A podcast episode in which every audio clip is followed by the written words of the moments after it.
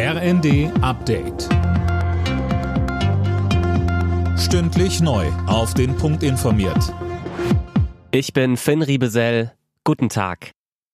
Nicht nachlassen und weiter solidarisch mit der Ukraine sein, dazu ruft Bundespräsident Steinmeier auf in seiner Weihnachtsansprache, die morgen Abend ausgestrahlt wird. Tim Britztrup. Steinmeier sagt, bis Friede einkehren kann, ist es ein Gebot der Menschlichkeit, dass wir den Angegriffenen, den Bedrohten und Bedrückten beistehen.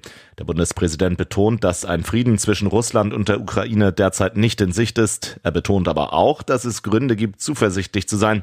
Die Ukraine behauptet sich mit großem Mut, Europa steht zusammen und unser Land wächst laut Steinmeier wieder einmal über sich hinaus.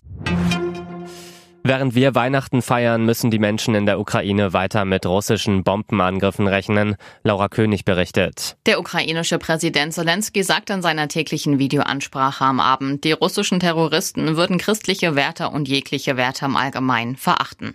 Sie könnten in der nahenden Ferienzeit wieder aktiv werden. In der Ukraine wird Weihnachten eigentlich erst am 6. Januar gefeiert, wie es auch in Russland Tradition ist. Wegen des russischen Angriffskriegs werden aber immer mehr Stimmen laut, wie im Westen schon am 24. Dezember den Heiligen Abend zu feiern. Der mutmaßliche Todesschütze von Paris hat bei seiner Festnahme zugegeben, dass er ein Rassist ist. Der bereits in der Vergangenheit wegen rassistischer Gewalt angeklagte Franzose hatte gestern vor einem kurdischen Kulturzentrum drei Menschen erschossen. Auch während der Feiertage sind die Krankenhäuser in Deutschland auf Blutspenden angewiesen. Die Bereitschaft geht Ende Dezember meist aber deutlich zurück. Das Rote Kreuz ruft deshalb gerade jetzt zum Spenden auf. Vielerorts ist das auch zwischen den Jahren möglich. Alle Nachrichten auf rnd.de